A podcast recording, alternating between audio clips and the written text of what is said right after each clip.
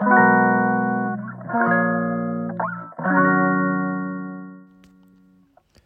んにちは松田祐介です。妊娠や出産に関わる麻酔酸化麻酔を専門にする麻酔会をやっています。麻酔科医の思考回路では診療や研究そして学会活動などを通じて学んだり考えたりしたことを発信していきます。えっ、と今日から私はまあ、仕事始めなんですけれども皆さんどうでしょうか？まあ結構お休みの方もいらっしゃるのかなと思いつつもまあちょっとね23日働くとまたあの成人の式を含めあの日を含めたあの3連休があるので、まあ、ちょっと3日だけ頑張ってまたちょっと連休ようやく休めるようなので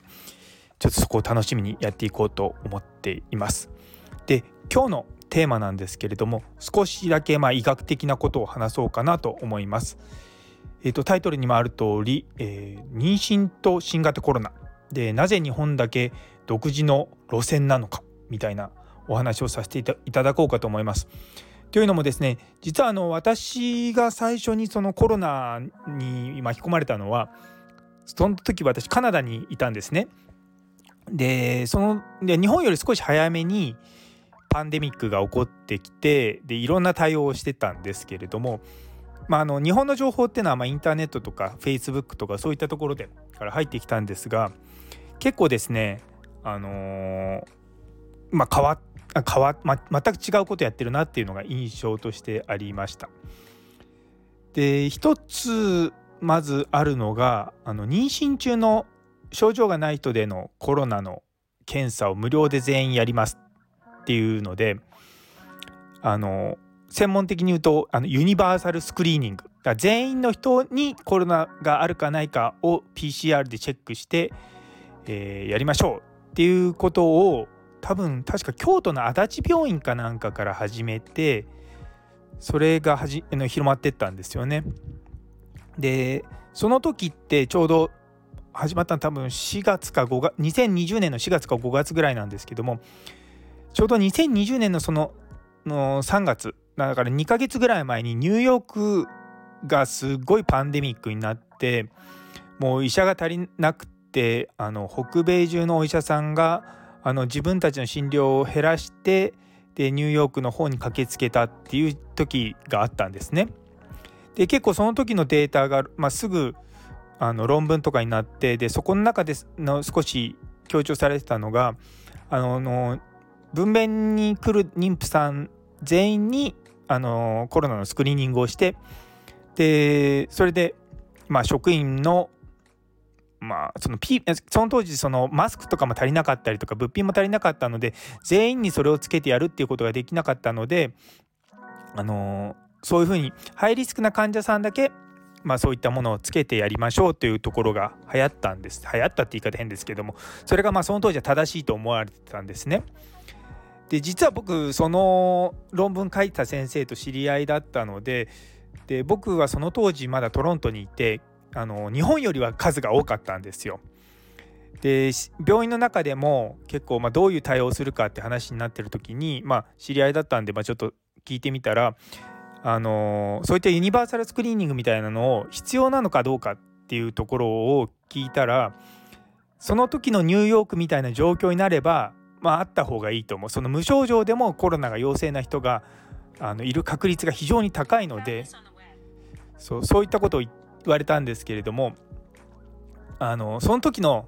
まあ、トロントの状況はそこまでひどくはなかったので、まあ、今のトロントの状況だったらいらないんじゃないの？みたいなことをですね言われてたんですよね。でそれよりも少なかった日本の状況でその全員に PCR をするっていうところは、まあ、私にとってはちょっとうんなんでなんだろうっていうのがすごくこう違和感を覚えていたんですよね。で実はこれずっと今も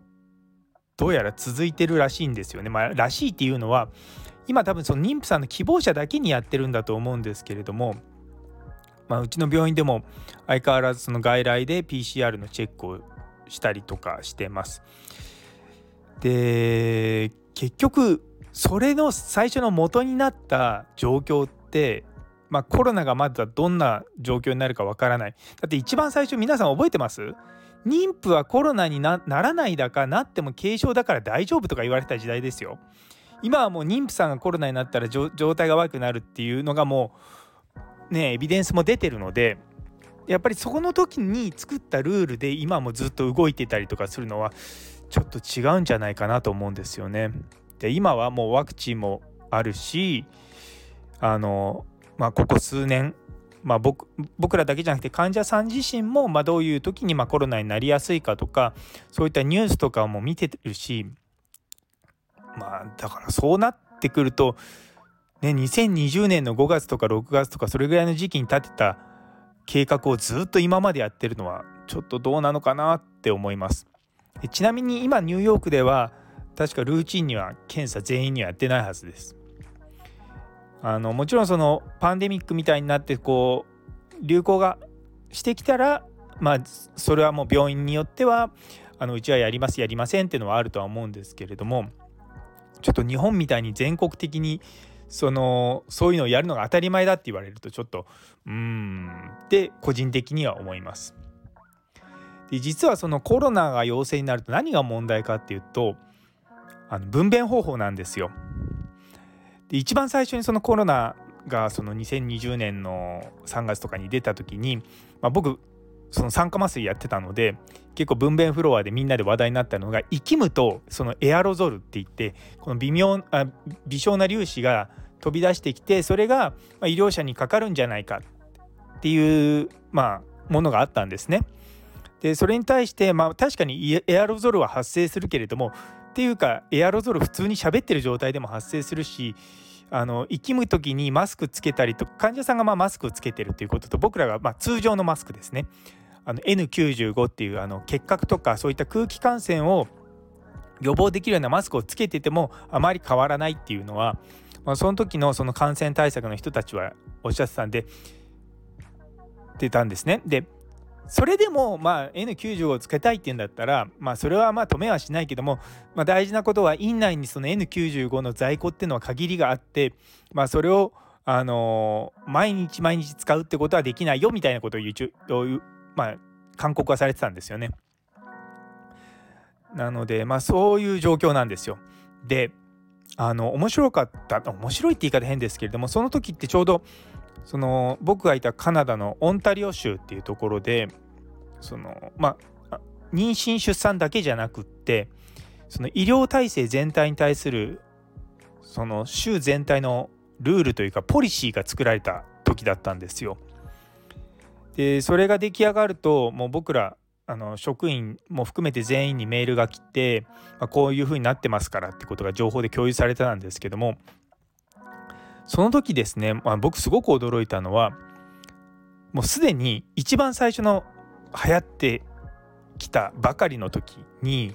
もう患者さん全員のなんかすごいたくさんの患者さんがもうコロナになっちゃってっていうそのパンデミックのひどい時そのイタリアその当時のイタリアとかそのニューヨークとかの状況よりもっとひどいような状況を想定したポリシーが作られてたんですよ。でその時の資料がですねちょっと今何回か探したんですけどちょっとパッと出てこないんですけども結構衝撃的だったのは一番最重症段階だと通常であれば助かる患者さんの治療はあのもうあの断念するのはしょうがないっていうようなことが書いてあるんですね。でそこのところに例えばどういうふうに家族に説明すればいいかっていうところであのまあ、その文言の一例が出てるんですよ。でその時にはあの通常であればこうこうこういう治療をするんですけれどもパンデミックの状況であなたのそのご家族のところに避けるリソースがないと。なのであのできる限りのことはしますけれどもあのそこはご理解いただければと思いますみたいなことを言うようにみたいなことがか、まあ、言う、まあ、一文が書いてあるんですね。で日本って多分そういうのまだないんですよ。でもちろん何回も何回もその患者さんが増えた減ったっていうのはね繰り返してこの前も重症者とかね1日あたりの死亡者数が今までの最高記録を更新したっていうのがニュースになってましたけれども結局その立ててるポリシーっていうかまあそのまあ方策っていうんですかね方向性っていうのが今の現状今よりちょっと先の現状ぐらいしか立ってないんですよ。一方その北米スタイルって言い方変ですけど北米の人たちはまず一番最初の段階でもうとてつもなく細かいぐらいまでにその段階を分けていってでこの段階ではこういう予定の手術はやるけどこういう予定の手術はしませんとかで妊婦さんもこういうことに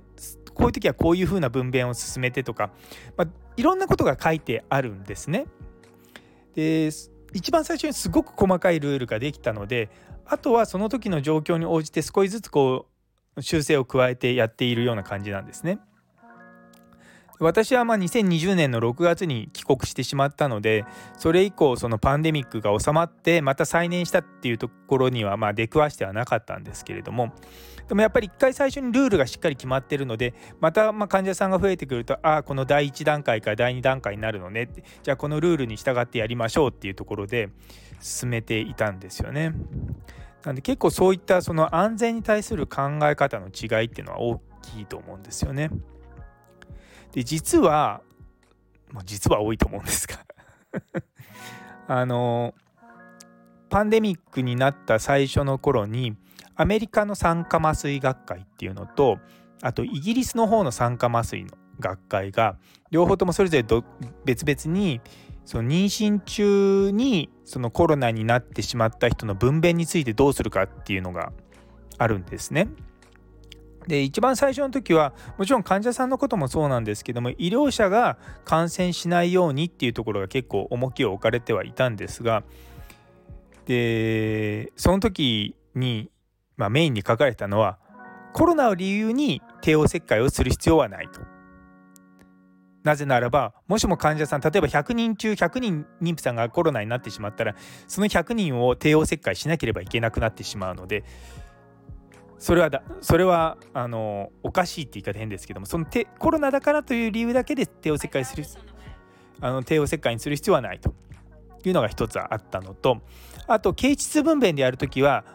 いわゆる無痛分娩硬膜外鎮痛というものを使って背中からの管入れたものを推奨するってなったんですね。でなんでそれが推奨されたかっていうとそのの硬膜外鎮痛とか、まあ、いわゆる無痛分娩をやってるいる状態から緊急帝王切開になった場合その背中の管のところから麻酔の薬足してやればあの安全に帝王切開の麻酔ができるんですね。でその当時一番やっぱり我々医療者側として怖かったのは全の緊急で全身麻酔をすることなんですよ。で全身麻酔をするとそのエアロゾルっていうのがたくさん、まあ、飛散してで患者さんから医療者にかかると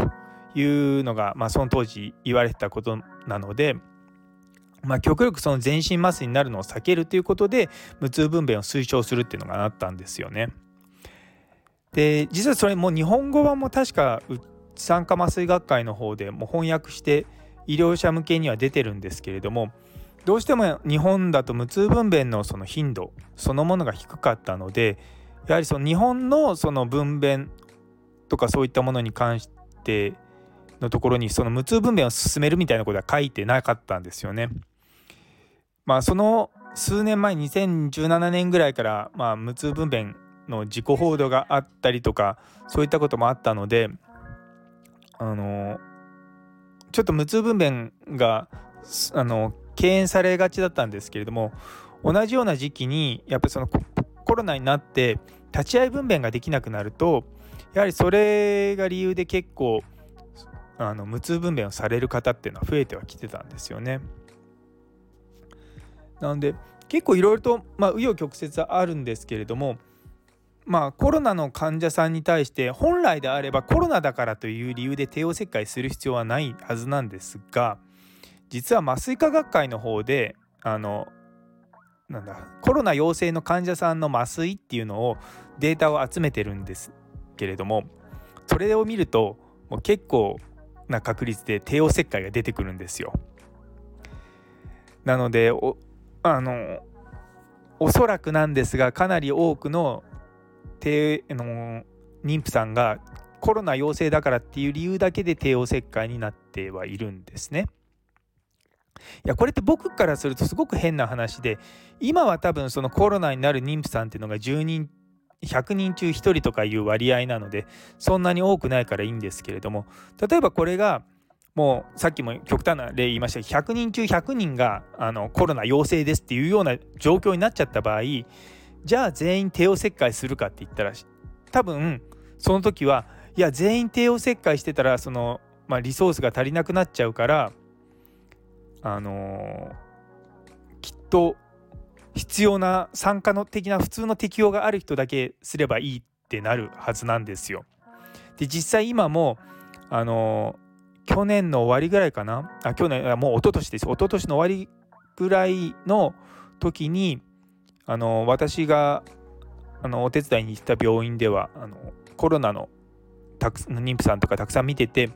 でずっとそれで帝王切開やってたんですけれどもさすがにちょっともうこんなに多いと帝王切開じゃなくてもいいんじゃないかって言い出してあのいわゆる下からの形質分娩をするようになってきたんですね。いやだからちょっとその考え方が僕の中ではちょっと論理的じゃないと思うんですよね。っていうのは、極端な話、まあ、あのコロナのになった2020年の最初にもしもうちの家内が妊娠してでそれでコロナ陽性になってでそれで帝王切開になった。でも同じことを例えば2023年の今なの妊娠してコロナ陽性になってでも帝王切開しませんって言って全く同じ状況だったらそれっておかしくないですか？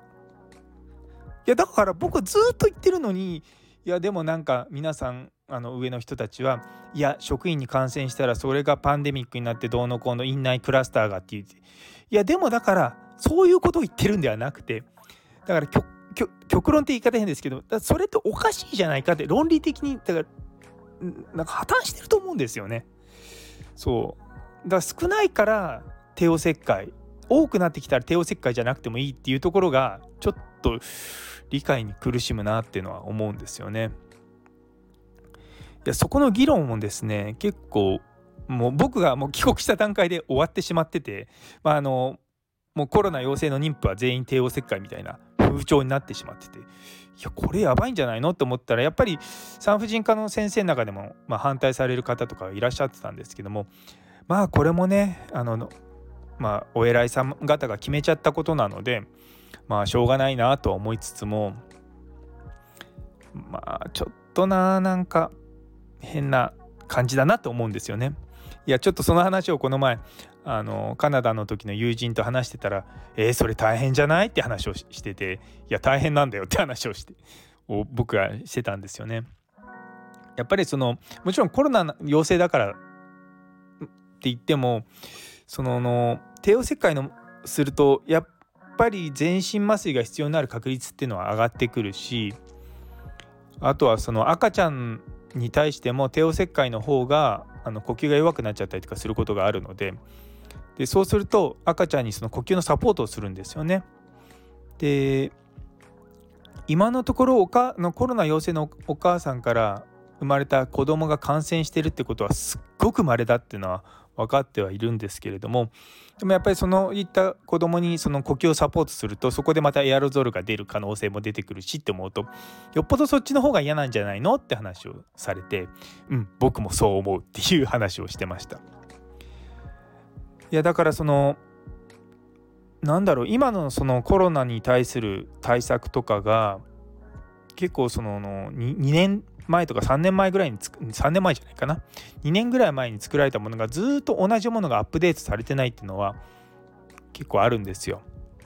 で実際うちの病院でもまだコロナの陽性の妊婦さんに関しては原則帝王切開っていうふうにはなってはいます。あの院内の会議で僕も散々いやそれに関してはその、まあ、原則っていうところは、まあまあ、あえてそこを原則って言ってるところはあるんですけれどもあのな結構あの産婦人科と麻酔科だけじゃなくて新生児科あの赤ちゃん見てくださる先生方のところも絡んできてで新生児科の方はいやそのコロナがそのし赤ちゃんの方にその新生児って本当未熟児とか早産の赤ちゃんとかがたくさんいるところにそのコロナの感染したらもうすごい問題だからって言ってまあ、そこは絶対に入れたくない、まあ、ある意味そののゼロコロナ対策をしたいと。いうのが非常に強いこともあってまあまあ、まあそこがまあそこがまあって言い方んですけどそこの新生児科の先生方のところと、まあ、折り合いがなかなかつかないっていうのもあってですね。うん。っていつも頭を悩ませてます。でちなみにですねさっきのあの原則ってところは例えばあの妊婦さんが分娩の途中で熱が出てそれであの PCR とかをやったら陽性になりましたって言った時にでも計算婦さんとかで病院で待ってるあの搬送してたりとか待ってる間に生まれちゃったらそれはまあしょうがないっていうところを、まあ、狙ってるってわけじゃないんですけれども、まあ、そういったものを考えながらやってるっていうのがあります。いや本当にでもここのところはなんかなっなんかなっていうのも本当に僕話してて多いんですけれども悩みどころなんですよね。あの組織が大きくなればなるほどいろんな人がいろんなことを言うんで多数しかもそうすると多数決で物事を決めようとするんですよね。いやいやだからさ多数決で決めた物事が必ず正しいわけじゃないんだよねっていうのはもうもうもう歴史が証明してるんですけどね。いやもうもうそこは本当頭悩ませてます。いやあの安全に関してやっぱ絶対安全を求めてしまう人たちが日本人って一定数いるんですよね。あの絶対に安全だっていう状況が言われあの欲しいんですよ。だからでもそれってまあ安全工学においてはないってことがもう証明され証明されてるって言い方変ですけど安全を考える上でまず最初にに、まあ、教科書開くと出てくるのは絶対安全は存在しないって一言なんですよ。絶対に安全だってことはないんですよ。例えば外街中外歩いててそこがそれが絶対安全だなんて証拠証あの保証は絶対ないわけ。あの突然隕石が落ちてきて頭にぶつかるかもしれないし突然通り魔が出てきて刺されるかもしれないって、まあ、そういった、まあ、こそんなそんなこと気にしてたら何もできないじゃんっていうようなことも考えればまあそうですよ何も本当に安全にするっていうふうに考えれば何もしないっていうのが安全なのかもしれないっていうふうになっちゃうんですよね。でもそうじゃなくて安全っていうのはあのすごく難しいのはリスクがあるかどうかでそのリスクが受け入れられるかどうかってところで定義されるんですよ。例えばさっき言ったその街中歩いてて隕石頭にぶつかって死んじゃったって言ったらいやそのリスク許容できないって人多分いないと思うんですよね。だってそもそもねね年に何人そんな隕石がぶつかってきて頭にぶつかって死ぬなんて起こってるかっていやそんな万そそんな万日みたいなことまで気にしてたり生きていけないじゃないですか。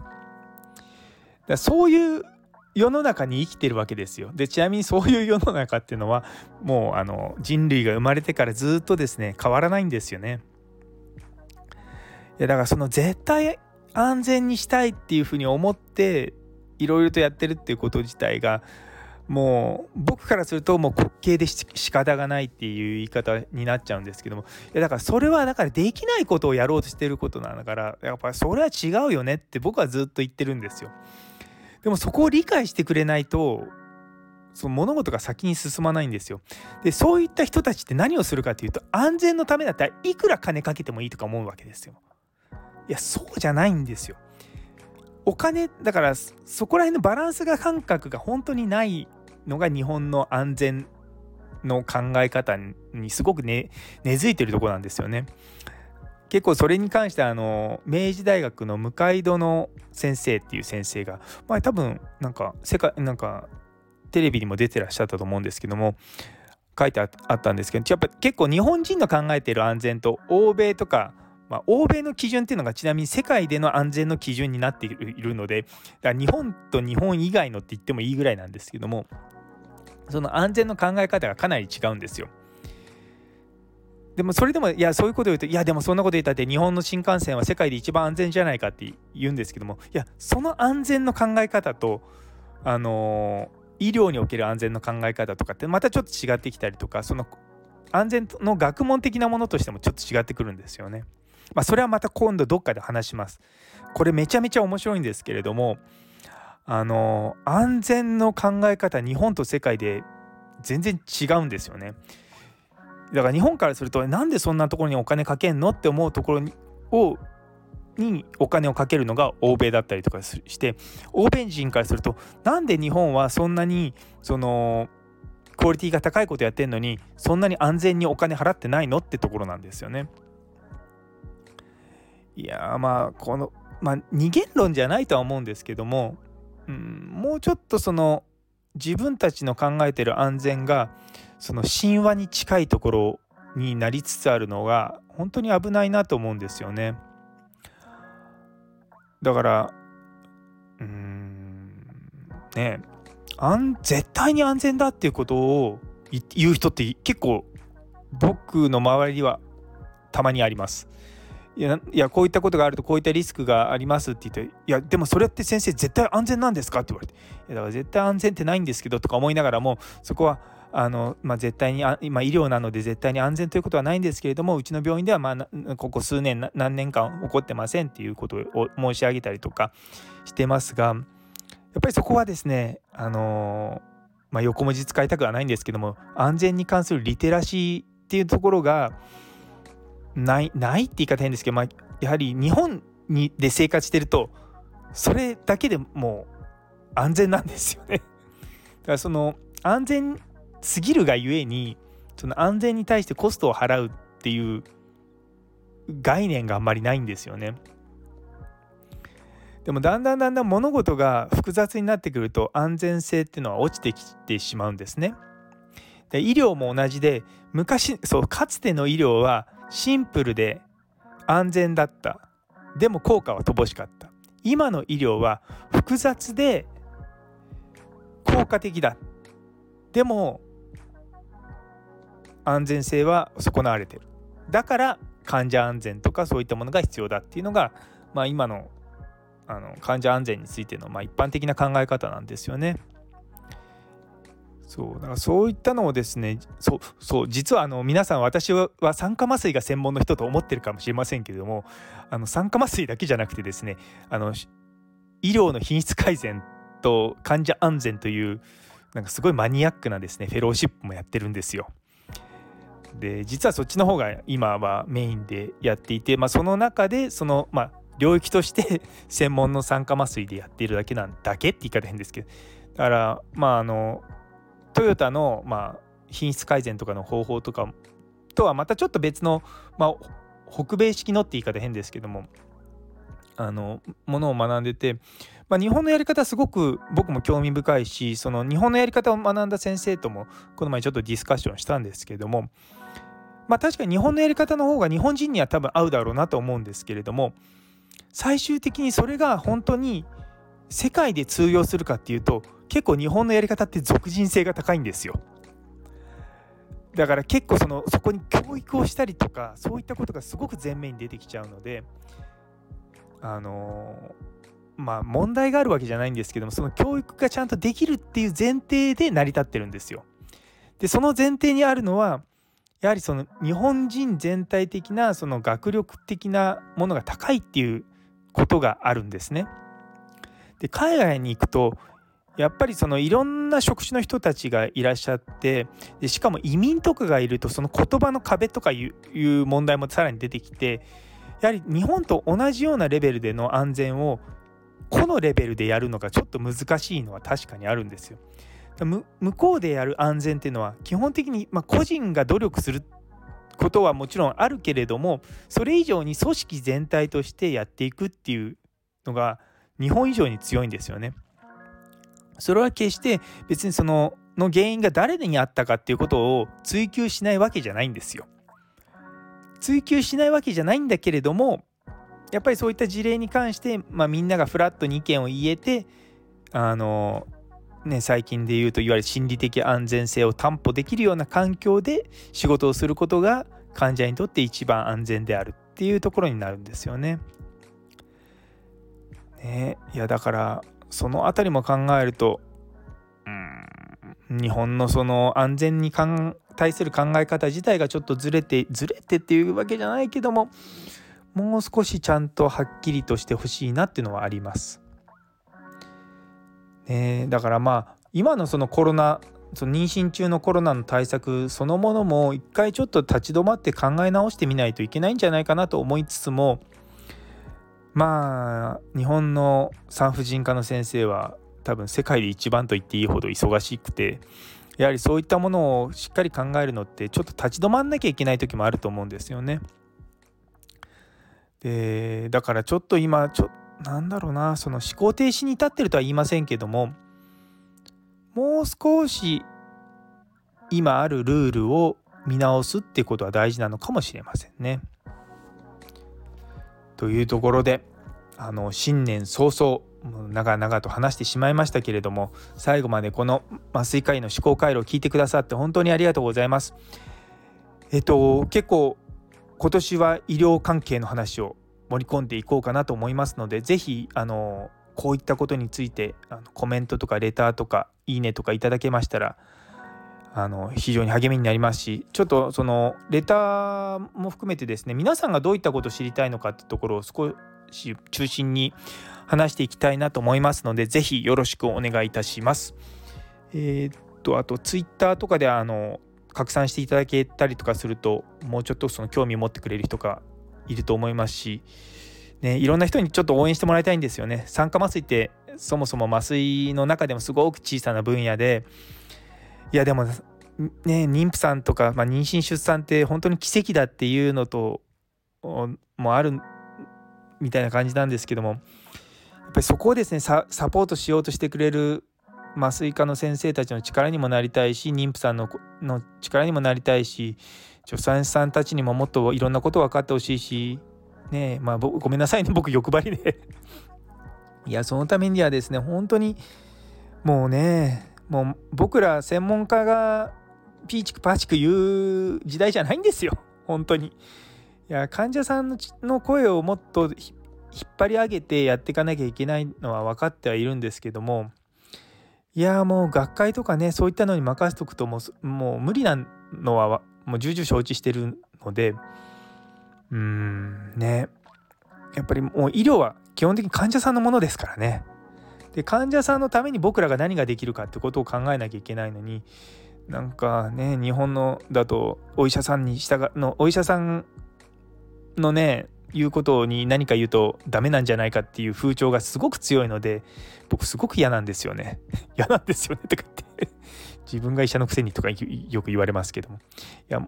何て言うのかな。もっと素朴な疑問とかどんどん言ってほしいなって思うんですよね。結構前の回であのもっと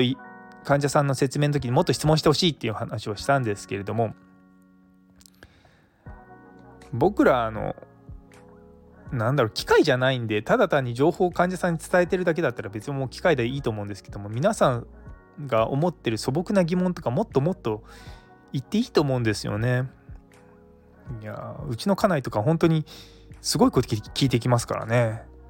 うん、だからいやでもそういったものを一つ一つやっぱり話していかないとなかなか、うん、医療そのものが全体的に良くなっていくところにもう医療者主導でやるところのもう限界が来てるのでそうそこに患者さんの力とかそういったものがもっと入っていけるようにしていきたいんですよね。というところです。すいません長々と昨日からもうほんと長々と話してますね。ということであの皆様の一日が素敵な一日でありますようにそれではまた。